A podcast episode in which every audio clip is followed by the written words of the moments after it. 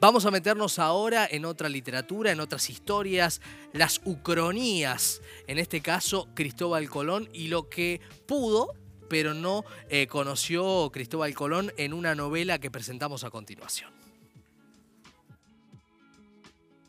Daniel Villamediana es director de cine, periodista y profesor universitario. Ha sido director y guionista de los largometrajes El Toro Azul, La Vida Sublime y Cábala Caníbal. Fue director de la revista Letras de Cine y Las Islas Imposibles, su reciente novela, narra las aventuras de Colón en una original versión fantástica. Una serie de rocambolescas circunstancias había provocado que Luis de Torres, intérprete de Cristóbal Colón y conocedor de todas las lenguas conocidas, formase parte de la que entonces se consideró la expedición más extravagante jamás emprendida, la ruta occidental a las Indias. Un viaje en definitiva hasta los confines del mundo, donde según afirmaban las antiguas leyendas, el mar se precipitaba hacia los abismos formando una colosal cascada que únicamente el Creador, no sin cierta satisfacción, tenía el privilegio de contemplar. Daniel Villamediana en las Islas Imposibles. Y aquí está el libro, bueno, lo tenemos en formato gigante detrás. Este es el libro eh, fascinante, ¿no? Original, disruptivo y con gran sentido del humor, uno puede decir también que escribió Daniel Villamediana, quien vamos a recibir ahora en Biblioteca IP. Bienvenido, Daniel Maxi Leniani desde Buenos Aires. Hola, ¿qué tal? Eh, muchas gracias por invitarme a vuestro programa. Un placer, un placer. Eh, Daniel, bueno, vos como hombre del mundo del cine estás escribiendo, publicaste esta primera novela. ¿Cómo nace la idea de esta novela? Una ucronía, ¿no? Algo eh, que pudo haber pasado pero no pasó. ¿Cómo nace la idea?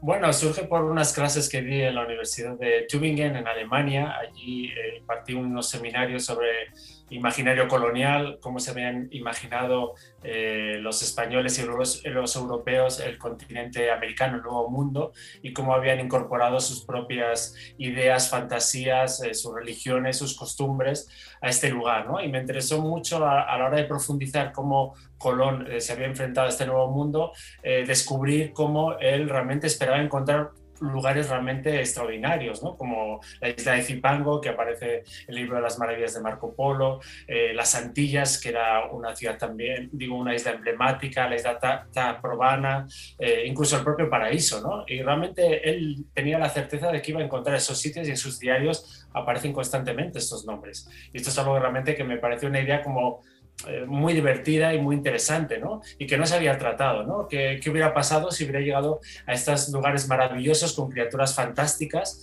eh, y con, eh, bueno, riquezas increíbles, ¿no? Y bueno, a partir de ahí, pues con sentido del humor, pues creo esta novela de, aventuras, ¿no? Que también es una novela por un mar literario. Sí, hay, hay algo, uno piensa desde las crónicas de Colón, ¿no? Las crónicas originales eh, publicadas bajo el nombre de, Cristóbal Colón. Uno nunca sabrá si las escribió Colón, ¿no? Porque estas cosas quedan en el terreno de, la, de lo posible. Pero también hay un diálogo hasta con eh, obras de Stevenson, ¿no? Eh, en cuanto a. Bueno, hace un rato hablábamos de Moby Dick, ¿no? Todo lo que es la literatura de los grandes océanos está muy presente. ¿de, qué, ¿De qué universos te serviste para darle a esto una cosa también quijotesca, ¿no? Porque, bueno, fue una quijotada en definitiva, ¿no? Eh, sí, bueno, me basé en mucha de la literatura que has mencionado, evidentemente también las Mil y una Noches, eh, también los relatos eh, bíblicos, bueno, el, libro de las maravillas de Marco Polo y también el de Mandeville, autores todos ellos del medievo y por supuesto la, Odisea, ¿no?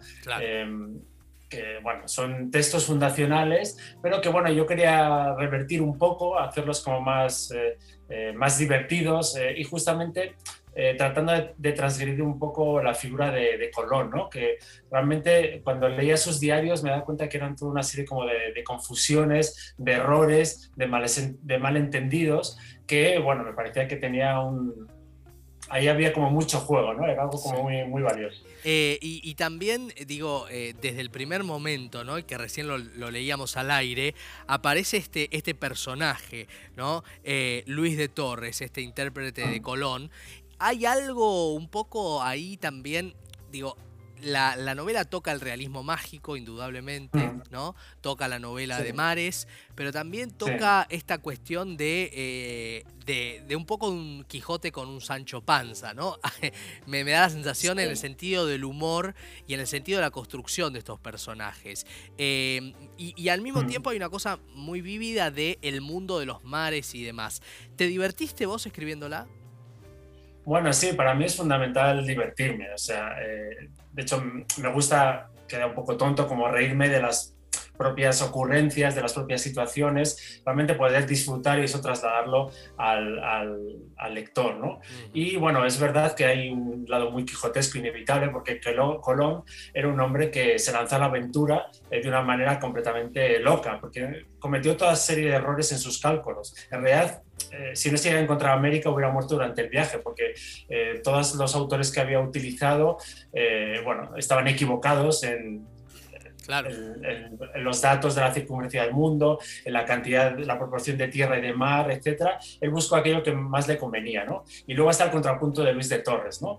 Alguien más racional, en este caso es, es un hombre muy inteligente, con una gran memoria, eh, amante de las mujeres, pero muy, muy carnal y completamente opuesto a, a Colón, que busca completamente la gloria, ¿no? Entonces, bueno, el choque entre ellos dos funcionaba muy bien. Ahí está, ¿eh? Las Islas Imposibles, eh, un libro realmente muy curioso, muy original eh, y para mí sumamente interesante. Así que lo recomendamos, es de la serie Gong, está publicado en nuestro país. Y bueno, y a, y a navegar con la ficción. Daniel, muchísimas gracias por este contacto con Buenos Aires.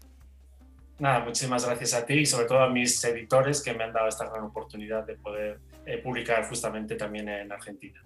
Daniel Villamediana, ¿eh? Las Islas Imposibles, de esto se trata, el libro del cual acabamos de hablar eh, con su autor, a quien le agradecemos este momento, y también la, experiencia del viaje, eh, que siempre vale la pena.